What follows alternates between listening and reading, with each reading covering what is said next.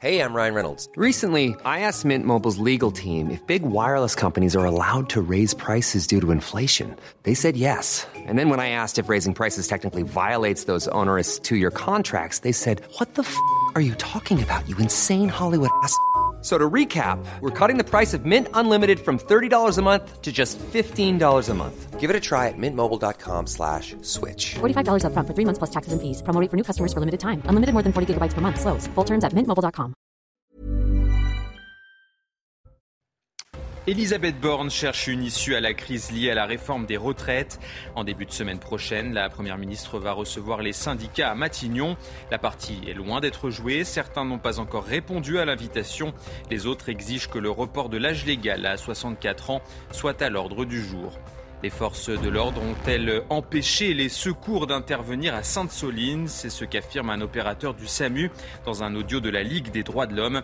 Le SAMU a démenti. La préfète des Deux-Sèvres s'est exprimée sur CNews. Vous l'écouterez dans quelques minutes. Et puis la consommation de cocaïne est en forte hausse. Ce sont les conclusions du dernier rapport de Santé publique France. Ces dix dernières années, les passages aux urgences ont grimpé en flèche. Ils concernent majoritairement des jeunes et des hommes. Enfin, après l'annulation de son déplacement en France, le prince Charles est arrivé en Allemagne. Lors d'un dîner, le souverain britannique s'est dit prêt à tout faire pour, euh, durant son règne, renforcer les liens entre les deux pays. Un premier voyage officiel décrypté dans cette édition par notre journaliste Harold Iman.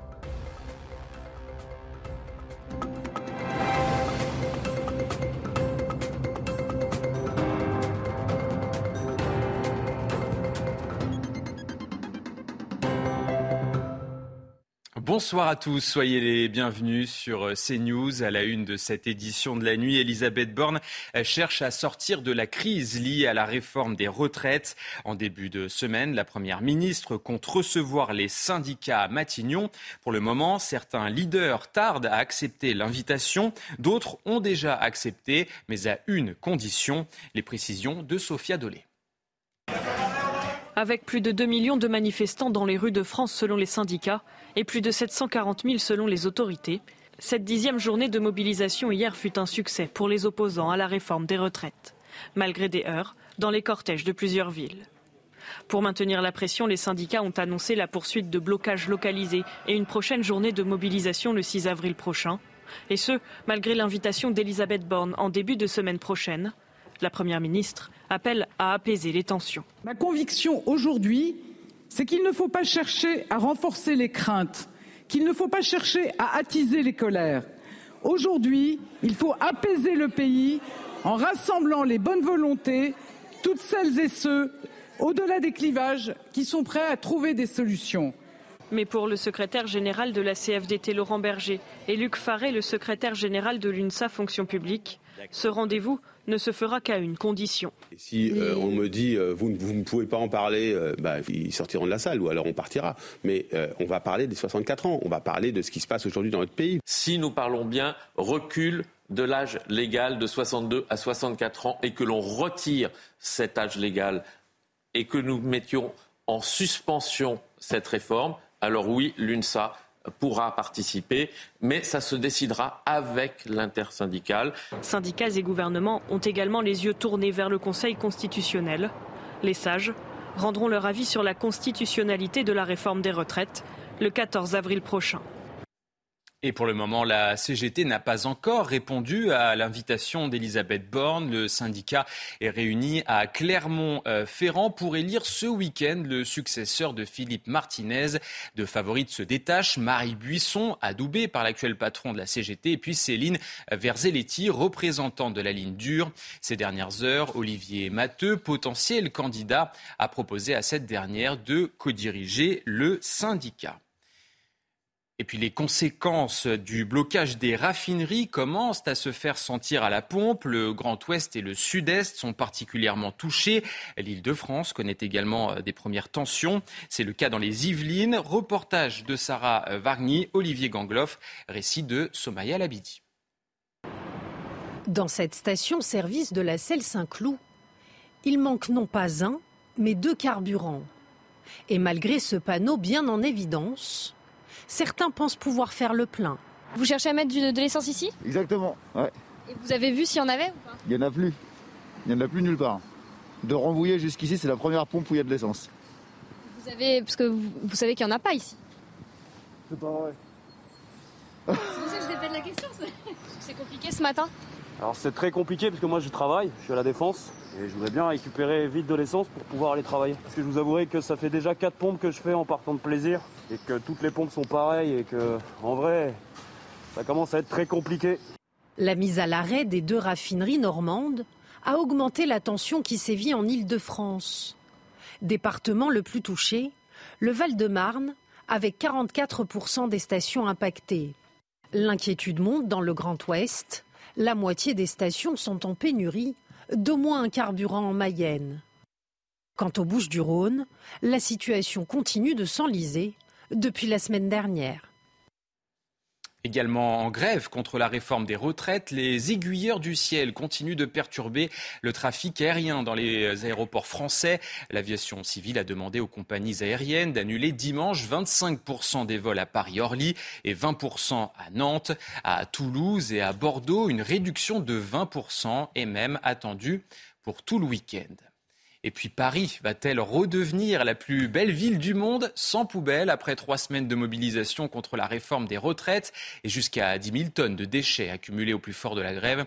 Les éboueurs ont annoncé ce mercredi la suspension du mouvement, une trêve qui pourrait être de courte durée. La CGT a annoncé vouloir remobiliser les troupes pour repartir plus fort. Ces derniers jours, le nombre de grévistes avait fortement euh, diminué. Et puis la polémique enfle après les affrontements samedi dernier à Sainte-Soline. Ce mardi, un opérateur du SAMU affirme dans un audio détenu par la Ligue des droits de l'homme que les forces de l'ordre ont empêché les secours d'intervenir pour venir en aide aux blessés. Des propos immédiatement démentis par les autorités et le SAMU lui-même. On fait le point avec Jeanne Cancard. Samedi dernier, Sainte-Soline a été le théâtre d'affrontements extrêmement violents entre forces de l'ordre et militants anti-bassines. Rapidement, des blessés sont à déplorer. Certains manifestants et associations présentes sur place accusent alors les forces de l'ordre de ralentir l'arrivée des secours. Des accusations démenties par le SAMU. Nous n'avons pas été obstrués dans l'exercice de notre fonction, mais bien assuré les soins dans des circonstances particulièrement dangereuses pour nos équipes. Deux jours après ce démenti, la Ligue des droits de l'homme diffuse un appel téléphonique entre un médecin posté en base arrière et le régulateur du SAMU, situé à quelques kilomètres. Vous en êtes tout de la plus grosse urgence absolue? De ce que j'ai comme impression au mois de loin Alors déjà, le problème, c'est que vous n'êtes pas sur place, donc c'est un peu compliqué. On a eu un médecin sur place et on lui a expliqué la situation. On n'enverra pas de moyens SMUR ou d'hélico parce qu'on a ordre de ne pas en envoyer par les forces de l'ordre. Dans la conversation, l'avocate de la Ligue des droits de l'homme prend la parole. Vous avez interdiction d'intervenir? Vous confirmez que vous avez interdiction d'intervenir? On n'a pas l'autorisation d'envoyer les secours sur place parce que c'est considéré comme étant dangereux sur place. De son côté, la préfète des Deux-Sèvres confirme que les conditions de sécurité n'étaient pas réunies pour permettre l'intervention des secours. Ce n'est que pour éviter que le SAMU ou les pompiers ne soient pris à partie ou victimes collatérales des affrontements violents que cette consigne a pu être passée, dans un contexte où les groupes violents se déplaçaient très rapidement. Après les affrontements du week-end à Sainte-Soline, deux manifestants sont encore dans le coma, dont un avec un pronostic vital engagé. Les deux familles ont porté plainte pour tentative de meurtre et entrave au secours. Et sur euh, notre antenne, la préfète des Deux-Sèvres est revenue sur cette affaire. Elle nie avoir abandonné les blessés à Sainte-Soline. Écoutez. Tout a été fait pour venir en secours aux personnes qui étaient blessées. Je suis choquée, je trouve euh, que c'est insupportable pour l'engagement de l'ensemble des services de secours mobilisés que de prétendre que l'arrivée des secours aurait été bloquée sciemment. En aucun cas, il n'y a eu d'entrave à l'arrivée des secours pour sciemment minimiser la possibilité pour les blessés d'être secourus. Ce n'est absolument pas ce qui s'est passé. Et de son côté, lors d'une question au gouvernement au Sénat, Elisabeth Borne a une nouvelle fois condamné les violences de samedi à Sainte-Soline. Elle a également exprimé son soutien aux forces de l'ordre sans oublier de tacler certains élus de l'opposition. Je vous propose de l'écouter. J'ai été profondément choqué par le déchaînement de violence ce samedi à Sainte-Soline contre les gendarmes, contre l'ordre républicain. J'ai été choqué de voir des élus se rendre en écharpe tricolore à une manifestation interdite. J'ai été choqué ces dernières semaines d'entendre des élus multiplier les propos incendiaires et parfois même justifier les violences. Renvoyer dos à dos casseurs et forces de l'ordre, c'est indigne de la part d'élus de la République. La violence n'a pas sa place dans les cortèges et nous sommes déterminés à continuer à protéger tous ceux qui veulent exprimer pacifiquement leurs idées, à protéger les Françaises et les Français. Je vous remercie. Sainte-Soline toujours, Gérald Darmanin a également engagé la dissolution du collectif Soulèvement de la Terre. Selon le ministre de l'Intérieur, le groupe est responsable des actions violentes menées samedi dernier autour des bassines contre les forces de l'ordre. Les détails avec Noémie Schulz.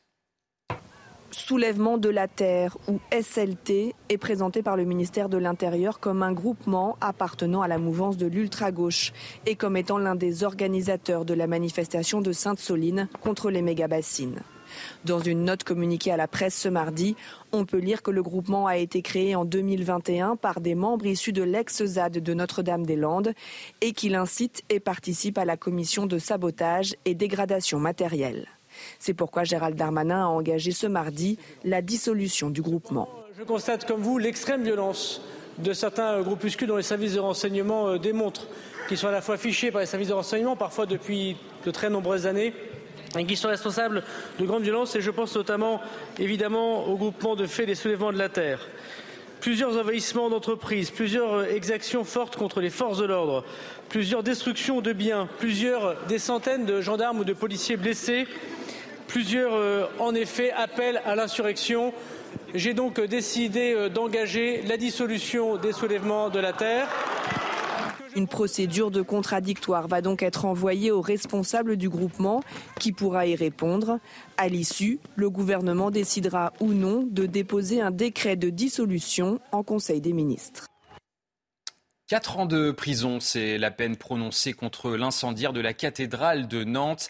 L'altération de son discernement a été retenue. En 2020, Emmanuel Abaïsanga, rwandais de 42 ans, avait causé plus de 40 millions d'euros de préjudice. Le prévenu est également mis en examen dans une autre affaire, celle de l'assassinat du père Olivier Maire survenu un an et demi euh, plus tard. Et puis le gouvernement a annoncé ce mercredi un nouveau plan pour euh, les trottinettes électriques, électriques y compris euh, celles en, libre service, qui font souvent l'objet de vives critiques. Le montant des amendes va augmenter en cas d'infraction, les clignotants et les feux stop seront désormais obligatoires. Mais la mesure phare reste celle annoncée par le ministre des Transports, Clément Beaune. C'est un vrai moyen de transport utilisé par euh, des centaines de milliers de Français au quotidien ou plus ponctuellement. C'est près aujourd'hui de 3 millions d'engins qui sont en circulation en France, donc c'est un sujet important. On renforce euh, l'âge légal, on relève l'âge minimum qui est autorisé euh, pour l'usage des trottinettes en général. Il est aujourd'hui fixé à 12 ans, nous allons le fixer par décret à 14 ans. Nous allons aussi relever certaines contraventions pour des comportements dangereux. Par exemple, être deux sur une trottinette, on le voit souvent dans nos villes, c'est trop fréquent, c'est interdit, c'est dangereux, on le sanctionnera davantage. Depuis dix ans, la consommation de cocaïne grimpe en flèche. À en croire le rapport de l'agence Santé publique France, il y aurait une accélération inquiétante qui concerne en majorité les jeunes et les hommes. Les détails avec Corentin Brio. Que ce soit sous forme de crack ou en poudre, la consommation de cocaïne ne cesse d'augmenter depuis une dizaine d'années. C'est ce que révèlent des données inédites publiées par Santé publique France, qui se basent sur les passages aux urgences.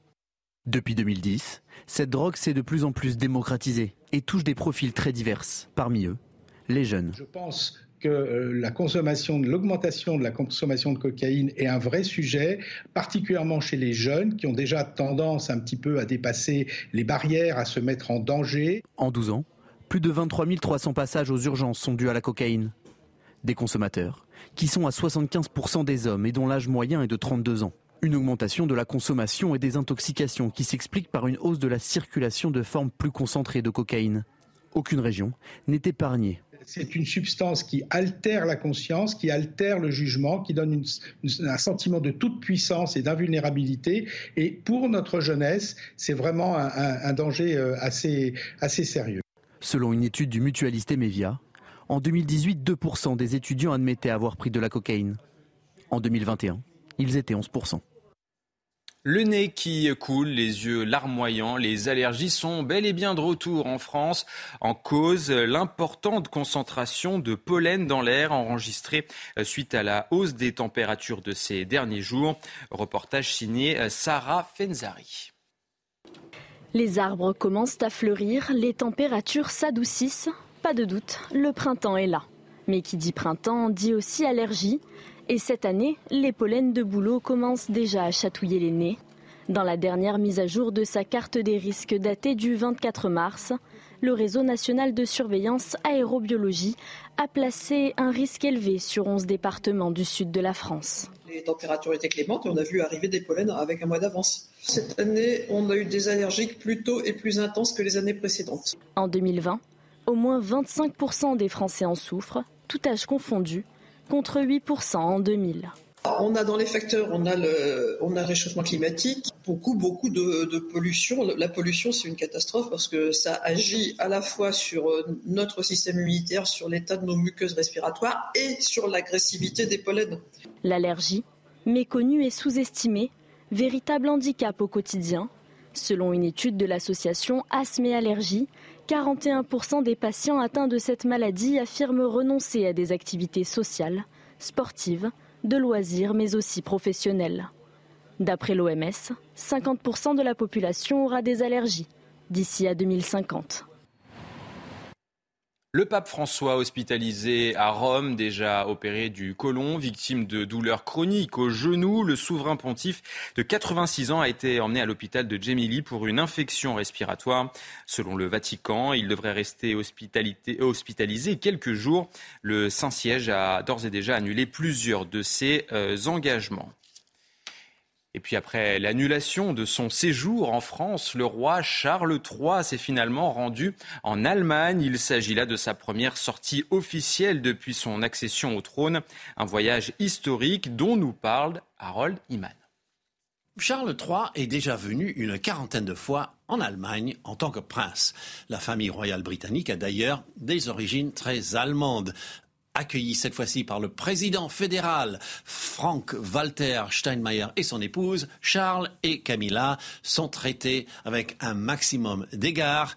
Une garde d'honneur allemande a été déployée, fait inédit, à la porte de Brandebourg, le monument emblématique de Berlin. Le couple royal est à l'aise, ils pourront parler agriculture bio, crise climatique et coopération militaire et économique mercredi soir a été marqué par un dîner de gala protocolaire avec une option de plat végétarien.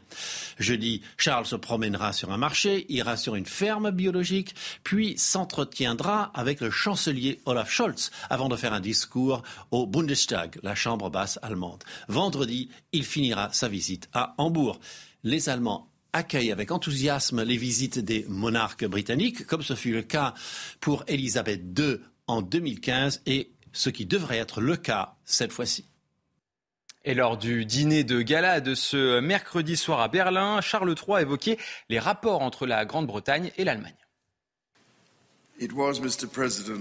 Il s'agissait, Monsieur le Président, d'une amitié qui comptait beaucoup pour ma mère, la défunte reine, qui se souciait profondément des liens entre nos deux pays. Je peux vous assurer que tout au long de la durée de règne qui me sera donnée en tant que roi, je ferai tout mon possible pour renforcer les connexions entre nous. Allez, c'est l'heure du JT Sport. Et on commence ce journal des sports avec du basket. C'est la consécration ultime pour le Français euh, Tony Parker. Selon ESPN, l'ancienne légende de San Antonio va intégrer le Hall of Fame de Springfield quatre ans après la fin de sa carrière NBA. Une récompense largement méritée pour l'ancien numéro 9 des Spurs qui a remporté à quatre reprises le championnat nord-américain de basket. Hall of Fame, il retrouvera Tim Duncan ou encore Manu Ginobili avec qui il a formé un redoutable trio à San Antonio. Et puis, un petit mot de, football. Après la démission de l'ancienne sélectionneur des Bleus, Corinne Diacre, la Fédération française de football est toujours à la recherche d'un successeur. À quatre mois de la Coupe du Monde féminine en Australie, Hervé Renard, libre depuis peu, pourrait faire figure de grand favori, et même d'ailleurs le grand favori, sujet de Maxime Lictevou. Une référence du football de sélection quitte l'Arabie Saoudite et un contrat conséquent pour rejoindre l'équipe de France féminine, un profil presque inespéré. Quand j'ai vu son nom au tout début apparaître, je me suis dit c'est une blague, vraiment. Et on sent que lui a envie de diriger cette équipe de France féminine de football pour faire autant d'efforts. Et donc euh, je trouve ça bien puisque ça prouve toute sa motivation en fait. Hervé Renard n'a jamais entraîné de femmes, mais c'était déjà le cas de certains prédécesseurs, Philippe Bergerot ou Olivier Chouafny. Le mot d'ordre, s'adapter. Je pense qu'il va être bien entouré en plus de ça, euh, notamment avec Eric Bailly qui a déjà connu les filles. La psychologie féminine est différente de la psychologie masculine, ça c'est sûr et certain. Mais c'est quelqu'un d'humain et généralement quand il y a quelqu'un d'humain, ça passe très bien avec les filles. Et en plus de ça, quelqu'un de compétent. Donc honnêtement, je m'inquiète pas plus que ça.